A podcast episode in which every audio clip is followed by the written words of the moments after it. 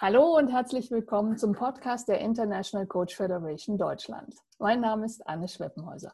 Heute spreche ich mit Bärbel Schwertfeger. Hallo, Frau Schwertfeger. Hallo und vielen Dank für die Einladung. Sie sind Diplompsychologin seit über 35 Jahren als freie Journalistin für zahlreiche Medien tätig. Sie haben für Kapital geschrieben, die FAZ, die Süddeutsche, die Zeit und Spiegel Online. Sie waren 13 Jahre Chefredakteurin von Wirtschaftspsychologie aktuell und haben im Juli das neue Online-Magazin Wirtschaftspsychologie heute gestartet. Bei Spiegel Online hatten Sie vor einigen Jahren mal einen Artikel zu Coaching veröffentlicht mit der durchaus provokanten Überschrift Wer nichts wird, wird Coach. Warum halten Sie nichts von Coaching? Oh, ich halte sehr viel von Coaching. Nur der Coaching-Markt nimmt halt seit einigen Jahren und auch schon damals, das ist ja schon ein paar Jahre her, eine für mich ziemlich bedenkliche Entwicklung und die wird auch nun weiter fortgeschritten. Und da wird einfach suggeriert, jeder kann Coach werden, ob ich jetzt äh, Bäckereiverkäuferin oder Sekretärin oder äh, Lastwagenfahrer bin, also ohne jetzt die Berufe irgendwie diffamieren zu wollen. Jeder kann Coach werden, vielleicht noch ein Wochenende Kurs und dann kommen die Leute von mir und ich verdiene ganz viel Geld und ich kann den Leuten helfen und ich werde dann glücklich und zufrieden. Und das finde ich eine sehr, sehr bedenkliche Entwicklung, weil Coaching ist eine sehr anspruchsvolle, gute Dienstleistung, wenn sie gut gemacht wird, aber dafür braucht es auch den entsprechenden Hintergrund. Und ähm, Sie haben ja auch darüber gesagt, welchen Hintergrund meinen Sie denn da ganz genau?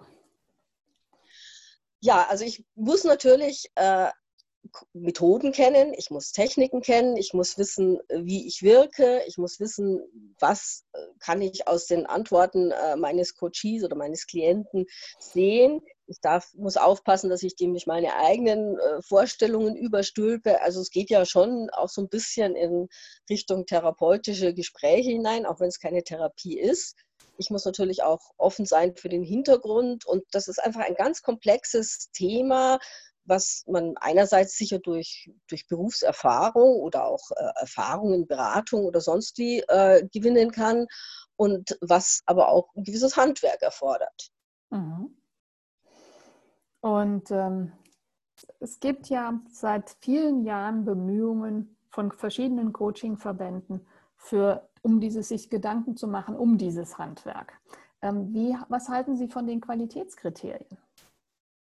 Ja, schwierige Geschichte. Äh, ich denke mal, Coaching ist grundsätzlich so vielfältig, dass es, äh, also coache ich jetzt jemand, der sich äh, als Absolvent bewirbt, um einen Job zu kriegen, coache ich jemand, der einen Burnout hat, wobei da sowieso fraglich ist, ob Coaching das Richtige ist coache ich jemand, damit er im Unternehmen besser mit seinem Chef zu, äh, zurechtkommt, coache ich jemand, damit er mehr Sport macht. Also das ist so vielfältig, dass es äh, sicher schwierig ist, da jetzt allgemeingültige Kriterien zu finden.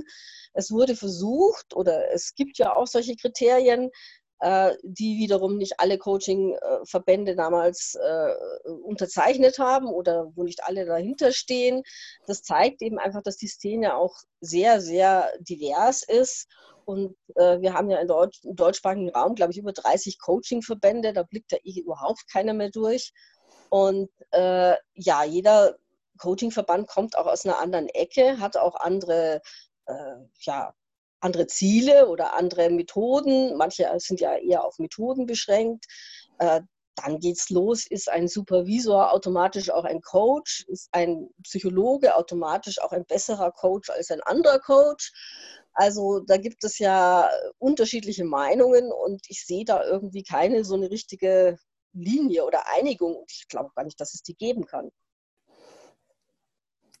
wenn Sie jetzt mit dem letzten Satz, der mir noch so gerade im Kopf ist, ne, die Einigung kann es gar nicht geben. Ähm, woran macht, machen Sie denn dann ähm, gutes Coaching fest?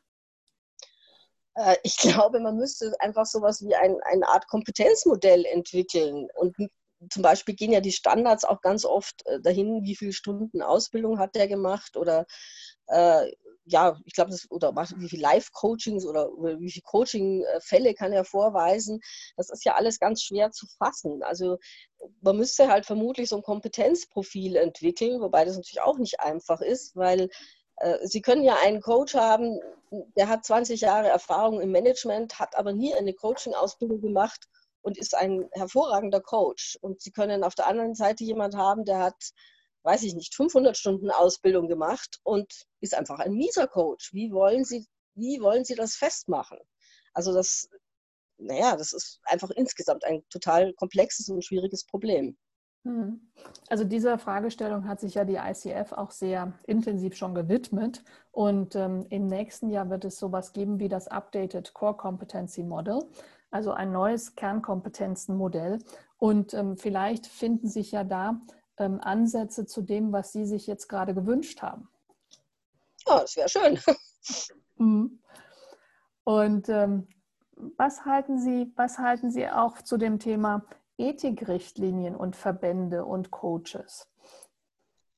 Wie ja, Ethik, Ethik ist ja immer so ein heikles Thema und ähm, es ist natürlich prinzipiell mal sehr gut, wenn Verbände auch so Ethikrichtlinien haben oder sogar eine Ethikkommission haben oder auch gegen Verstöße vorgehen. Aber wie Sie ja wissen, ist das äh, in der Regel sehr schwierig. Erstens mal, was erfährt man überhaupt? Zweitens mal, wie geht man als Verband damit um?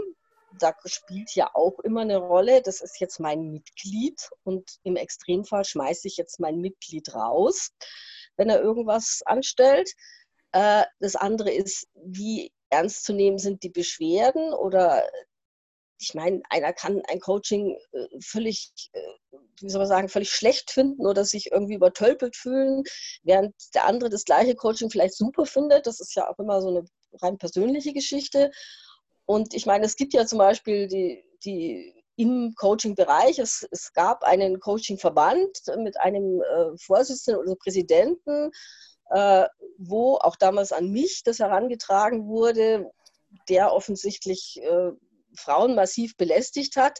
Ja, das wusste man in der Szene, das wusste man aber nicht außen und es ist nichts passiert. Und dann frage ich immer, wie sind eigentlich die Mechanismen? Funktioniert das überhaupt mit dieser Ethik? Und also meine Erfahrung ist, dass das äh, jetzt auch außerhalb vom Coaching, dass das mit Verbänden eine sehr, sehr schwierige Sache ist. Und äh, oftmals also einfach so, diese, diese Ethikkommission so zahnlose Tiger sind und nicht wirklich was passiert. Mhm. Und ähm, was, was wäre denn dann Ihr Vorschlag, um sicherzustellen, dass auch, ähm, ich sage jetzt mal ein bisschen ähm, unkonkret und unscharf ethisch, vertretbares oder ethisch korrektes Verhalten im Coaching, so ähnlich wie es ja auch in der Therapie und auch in der Psychoanalyse, ähm, ich sag mal, vorgegeben ist, wie dass das auch tatsächlich gelebt wird. Was müsste man da tun? Ich glaube, das lässt sich einfach nicht in den Griff kriegen. Also man, natürlich kann man sich die Leute anschauen und kann sagen, erkenne ich da ein gewisses ethisches Grundverständnis oder äh, passt es überhaupt dazu zum Coaching oder ist das vielleicht, ich sage jetzt mal platt, jemand, der nur verkaufen will äh, und den, den der, der Klient eigentlich kaum interessiert. Äh, aber ich meine, das, die können sich verstellen, die Leute, die können heute so sein, die können morgen so sein. Also äh, das können sie nicht kontrollieren. Und sie können nur Sachen, wenn Vorwürfe auftauchen, dem nachgehen. Und man kann eigentlich auch nur die Klienten oder die Mitglieder des, des Verbandes einfach explizit auffordern und sagen, wenn ihr was hört, sagt uns das, wir gehen dem nach, um einfach zu signalisieren, wir nehmen das ernst. Ich denke mal, das ist das Einzige, was man machen kann und es wird immer wieder passieren, dass irgendwo schwarze Schafe auftauchen, wo man es nicht gedacht hat oder wo man es nicht erkennt oder die sich vielleicht, es gibt ja auch Leute, die ändern sich total, die haben super Coaching gemacht und plötzlich sind sie irgendwo in so eine seltsame, sage ich mal, Psychogruppe geraten und machen seltsame Sachen. Also äh, man kann da nur immer auf der Hut sein und vor allen Dingen, und das erlebe ich ja auch immer in meiner Arbeit, immer wieder die Leute erzählen mir was, sie sagen, das ist ganz furchtbar, was da abläuft und oder die Arbeit ist ganz fürchterlich unseriös, aber es macht keiner den Mund auf, es sagt keiner was. Und hm. dann passiert halt auch nichts. Hm. Und das wäre ja sicherlich jetzt an der Stelle auch eine vertiefende Frage zu sagen, was, was hält die Menschen, die etwas erlebt haben, tatsächlich auch in ihrem Schweigen und gleichzeitig auch von Verbandsseite so viel Vertrauen aufzubauen, dass das, was da möglicherweise passiert ist, auch in einem geschützten Raum berichtet werden kann und dass es, dass, dass wie Sie gesagt haben, die schwarzen Schafe ähm, entdeckt werden können. Ja, also ich denke mal, die Betroffenen haben einfach Angst, ja, und die fühlen sich natürlich auch unsicher. Und wenn ich jetzt mal auf diesen Fall zurückgreife, also wo damals mich äh, mehrere angerufen haben und mir eben da von dieser sexuellen Belästigung erzählt haben, ja, äh, da sage ich natürlich auch als Journalistin, oh, da lasse ich die Finger davon, weil äh, wie wollen Sie das nachweisen? Ja, also ich meine, selbst wenn das irgendwo vor Gericht geht, dann sagt äh, die Frau, ich bin belästigt worden und der Betroffene sagt, habe ich nicht gemacht. Das, also da begeben Sie sich auf ganz dünnes Eis. Und das kann nur eben innerhalb eines Verbandes dann erfolgen. Und da muss halt auch der geschützte Raum da sein. Und das, ich muss halt auch als Betroffener wirklich sofort erkennen oder es muss auch nach außen signalisiert werden, dieser Verband nimmt sowas ernst und geht dem auch nach. Und das zum Beispiel habe ich jetzt bei den Verbänden nicht so richtig irgendwie gesehen. Aber ich habe auch nicht so richtig geguckt, muss ich gestehen. Dann hoffe ich sehr, dass ähm, unser Verband, ähm, da, ähm, dass wir da durch ein positives Vorbild auffallen können. Gleichwohl wir ja in den gleichen Notwendigkeiten und Zwängen sind, die Sie auch gerade geschildert haben. Ähm, vielleicht können wir ja jetzt mal so ein bisschen auch zu, dem, zu dieser Verbandslandschaft und zu der Szene in Deutschland ähm, gehen. Es gibt ja einen neuen Dachverband, der die Standards für die Profession, die Coaching-Profession festlegen will. Wie denken Sie darüber? Ja, also für mich ist dieser neue Dachverband, äh, ja, ich sag mal erstmal eine Mogelpackung. Äh, da sind sieben Verbände drin. Äh, sieben ist, glaube ich, auch die Mindestzahl, um so einen eingetragenen Verein zu gründen. Und äh, soweit ich das äh, sehe, sind es nur zwei reine Coaching-Verbände. Die anderen haben auch Supervisoren, Therapeuten, Berater. Äh, ja, da frage ich mich schon. Und äh, zum anderen sind ja wichtige Verbände, also wie die ICF oder auch der DBVC, die vielleicht jetzt nicht so groß sind, aber die doch äh, gerade im Business Coaching jetzt nicht eine ganz unwichtige Rolle spielen, haben sich eben äh, dagegen entschieden, sind nicht in diesem Dachverband. Da hat natürlich jeder Verband jetzt äh, wieder unterschiedliche Gründe, warum sie das nicht machen. Aber ich frage mich schon, was das soll, wenn da also irgendwie ein Verband, der hauptsächlich Supervisoren hat, äh, dann oder Therapeuten hat äh, oder Berater hat, der jetzt sagt, ja, wir setzen jetzt die Standards in Deutschland für Coaching. Also da habe ich echt meine Probleme. Mhm. Auf der einen Seite sagen Sie, diese Standards und die Kern, also irgendwelche Kernkompetenz oder ein Kompetenzprofil ist wichtig. Und gleichzeitig ähm, fassen Sie jetzt zusammen, dass das Medium dieses Dachverbandes ist ähm, wahrscheinlich oder vermutlich nicht die, die adäquate Ebene ist. Habe ich das richtig verstanden? Ja, ich denke, also es gibt da, glaube ich, zwei Ebenen. Das eine ist, also warum gründet man jetzt einen Dachverband mit sieben Verbänden und hat ganz wesentliche andere Verbände nicht dabei? Wie, wie kann man sich da eigentlich anmaßen zu sagen, wir sprechen jetzt für die ganze Coaching-Szene? Das ist das eine. Das andere ist, sie werden auch in so einem Dachverband, sie kriegen die doch nie alle unter einen Hut, weil äh, ich meine, alle Verbände wollen an dem gleichen Kuchen teilhaben und jeder hat seine andere Entstehungsgeschichte, seinen anderen Hintergrund, seine anderen äh, Ziele. Also ich meine, zum Beispiel der BDP, also der Berufsverband Deutscher Psychologen, sagt ja schon immer, also Psychologen sind sowieso die besseren Coaches. Äh, ja, wie wollen sie die unter einen Hut kriegen? Dann haben sie große Verbände mit mehreren Tausenden, dann haben sie kleine, die haben irgendwie nur 80 Mitglieder, sind die jetzt alle gleich stimmberechtigt, haben die anderen jetzt mehr Gewicht? Also ich glaube, dass da äh, auf dieser Verbandsebene, da gibt es ein endloses Gerangel und irgendwann kommt da mal irgendwas raus.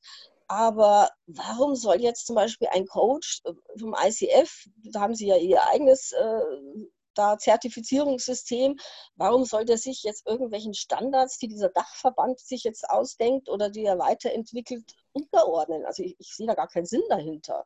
Und äh, der Verbraucher, also der, der, der Coaching-Kunde, der ist ja sowieso hoffnungslos überfordert. Also 30 Coaching-Verbände und dann noch ein Coaching-Dachverband, wo aber nur sieben drin sind und das sind aber auch noch Supervisoren vor allen Dingen. Also das ist doch nur noch mehr Verwirrung.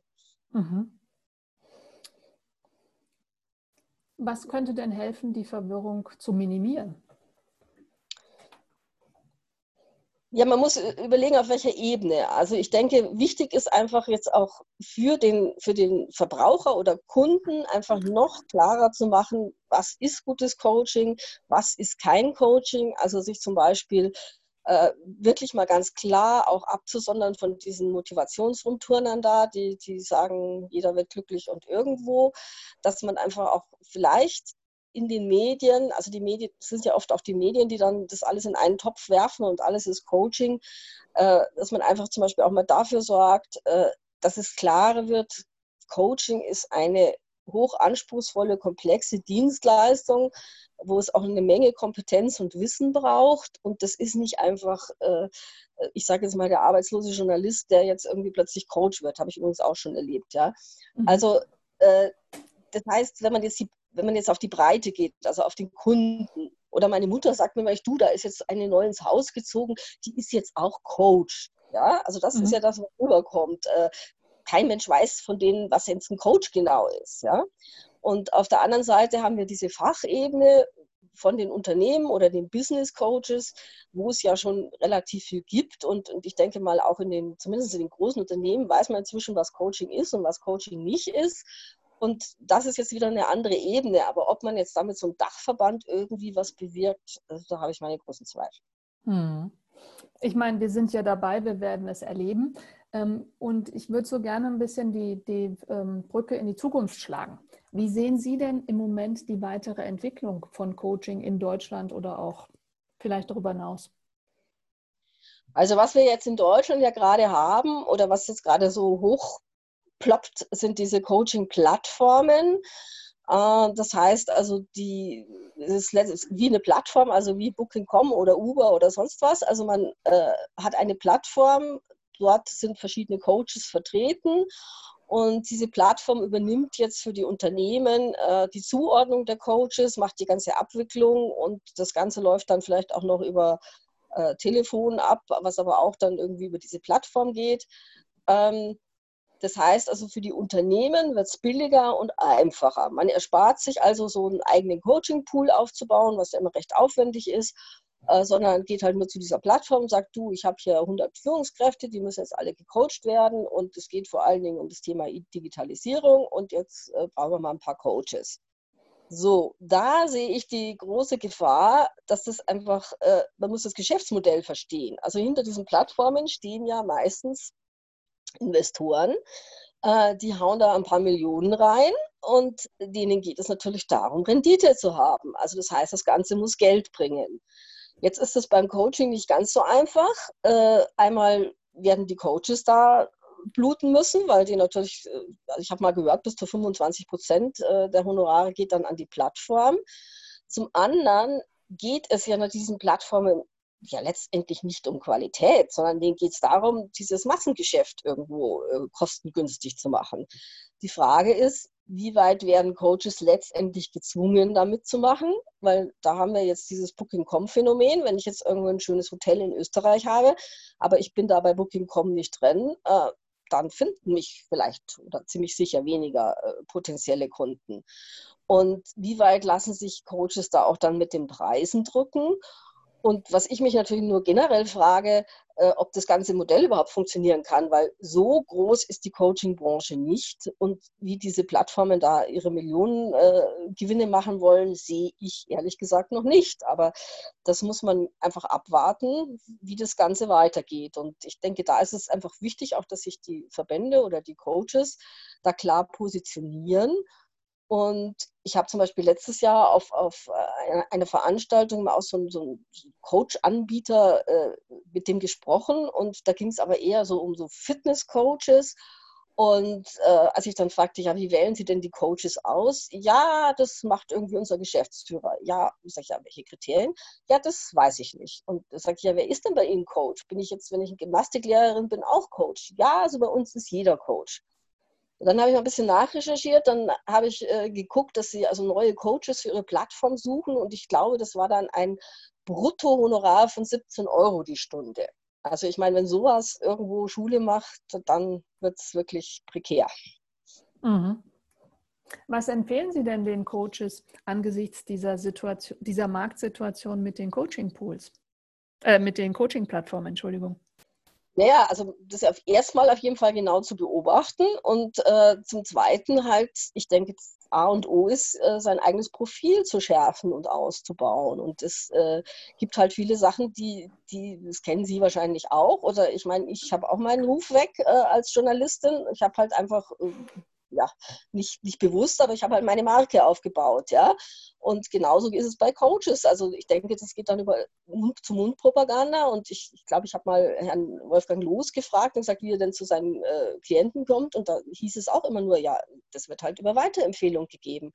Und äh, es wird sicher nicht einfacher für Coaches, der ganze Markt. Aber ich denke mal, wer gut ist und wer auch ein klares Profil hat und natürlich logischerweise auch die Kompetenz, der wird da auch ohne Coaching-Plattformen weiter gut vorankommen. Mhm.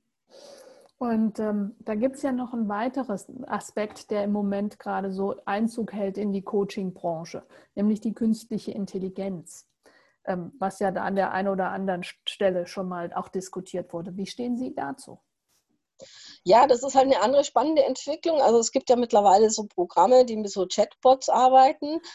Ähm, da ist die Abgrenzung immer nicht so ganz klar. Ist es nicht eher so ein, so ein Lern- oder Trainingsprogramm? Also zum Beispiel, wenn ich dann mein, mein Chatbot mir am Morgen sagt, was hast du heute vor? Und ich sage dann, ich muss ein wichtiges Meeting abhalten und dann sagt er mir, sage, bereite dich da und da vor und am Abend fragt er mich dann nochmal, was, wie ist es gelaufen und warum ist es gut gelaufen und so weiter. Und die kann man natürlich programmieren mit, was weiß ich, 50.000 Fragen oder sonst was. Aber dann ist die Frage, ist das Coaching? Ja? Und äh, was ist auch diese persönliche Begegnung, also die natürlich jetzt durch die ganze Online-Geschichte reduziert ist, aber es ist ja immer noch ein, ein, ein, man sieht sich oder man hört sich, also dann hat man die Stimme zumindest, es ist ja immer noch ein persönlicher Aspekt dabei. Und ganz entscheidend ist, denke ich, das weiß man ja von der Therapieforschung, ganz entscheidend ist die Beziehung zum Coach. Und ob, und ob man die jetzt zu so einem Chatbot äh, entwickeln kann, weiß ich nicht. Ähm, das geht für einfache Sachen, geht es vielleicht. Was weiß ich, wenn äh, so ein Chatbot mich erinnert, dass ich, äh, was weiß ich, jeden Morgen Sport mache oder sowas, dann geht es sicher. Aber ich glaube, so richtig Coaching ersetzen wird das auch nicht. Hm. Und vielleicht zum Abschluss, was ist Ihre Prognose für die Coaching-Szene hier in Deutschland? Ja, ich denke einmal, es wird immer schlimmer. Es werden immer mehr auf den Markt kommen, die völlig unqualifiziert sind, weil sie von irgendwelchen Ausbildungsanbietern geködert werden, die also versprechen, wenn du bei uns Coach wirst, dann ändert sich dein Leben und du findest deine Berufung und du machst ganz viel Geld. Auf der anderen Seite werden sich sicher die, die, die professionellen Coaches weiter professionalisieren und ich hoffe auch, dass die Verbände vielleicht auch noch stärker Signale setzen, und zwar Signale in den Markt, also nicht, äh, also in den Kundenmarkt, nicht nur in, untereinander, äh, dass da einfach auch noch stärker bekannt wird, ja, wie erkenne ich einen guten Coaches oder auf was muss ich achten und warum ist zum Beispiel so eine, so eine Veranstaltung in so einer Halle mit 500 oder 1000 Leuten, warum ist das kein Coaching? Ja? Also ich würde es nicht so bezeichnen.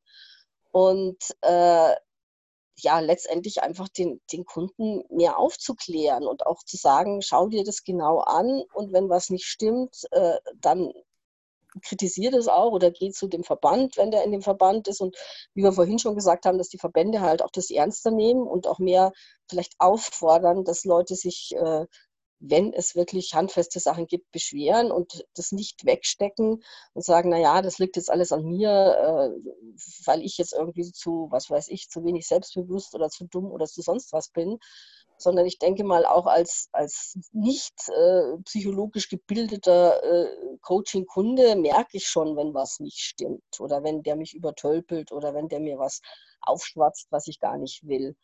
Und äh, ja, da muss man einfach, finde ich, noch mehr darauf zu achten, dass, ja, dass alle Seiten damit mit offeneren Karten spielen, sage ich mal.